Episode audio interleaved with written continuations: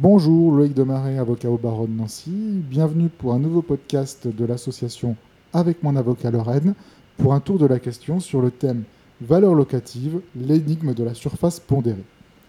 Lorsque, dans le cadre d'un bail commercial, une expertise judiciaire est en cours pour déterminer la valeur locative du local soumis à bail en vue de fixer son nouveau loyer, il est question de la surface pondérée du local. Beaucoup, à cette occasion, ne comprennent pas euh, à quoi correspond cette surface et pour quelles raisons l'expert ne tient pas compte, plus simplement, de la surface réelle du local telle qu'il l'a mesurée? Je vais essayer de résoudre cette énigme. En effet, pour déterminer la valeur locative, l'expert multiplie le prix au mètre carré qu'il a retenu à la surface pondérée et non pas à la surface réelle du local. Cette opération suscite en effet des interrogations. Le principe euh, de la pondération consiste à ramener les différentes catégories de surface réelles, selon leur intérêt, à une surface courante ou étalon en y appliquant un coefficient de pondération. L'expert identifie d'abord les différentes zones du local et il les classe par catégorie. Chaque zone se voit ensuite affecter un coefficient compris entre 0 et 1 en fonction de son utilité et de son intérêt. Le coefficient est fixé en fonction de l'utilité de la zone telle qu'elle a été définie dans le bail, nonobstant l'utilisation qu'en fait le locataire.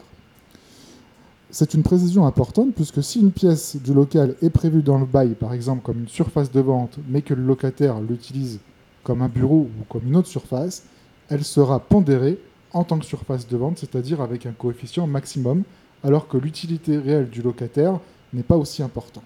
Il est donc extrêmement important de bien définir dans le bail les différentes pièces du local soumises à bail en étant le plus précis possible. La clause relative à l'identification du local peut paraître simple à rédiger et les parties peuvent ne pas s'en soucier.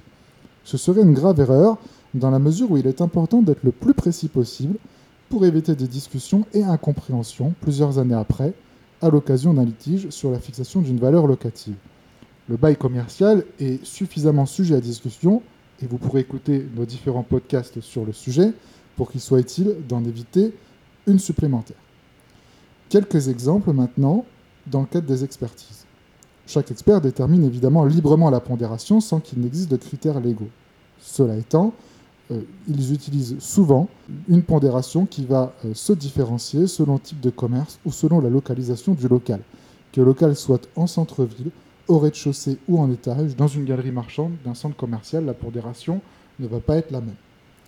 Pour un commerce en centre-ville, les coefficients vont être plus élevés pour un local en rez-de-chaussée, plus facilement accessible que pour un local en étage. Pour une boutique de vente, ce sont les surfaces de vente qui sont euh, pondérées avec un coefficient maximum, puisqu'elles correspondent aux zones de première commercialité. Le coefficient est ensuite réduit dans les autres zones et il peut même dans les surfaces de vente être réduit en fonction de son éloignement de la vitrine. Les zones les plus proches de la vitrine sont celles qui sont considérées comme des zones de première commercialité, alors que les autres, en fonction du local, peuvent être considérées comme des zones de seconde commercialité.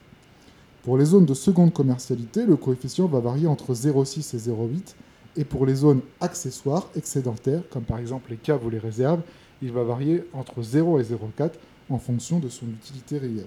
Dans un restaurant, par exemple, la salle de restauration sera considérée comme une zone de première commercialité, alors que la cuisine pourrait être classée comme zone de seconde commercialité, tandis que les réserves et les caves ne constitueront que des zones excédentaires.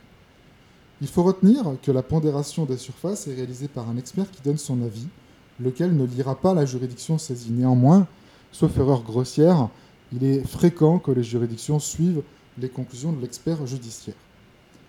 Pour conclure, la pondération est unique puisque chaque local est différent.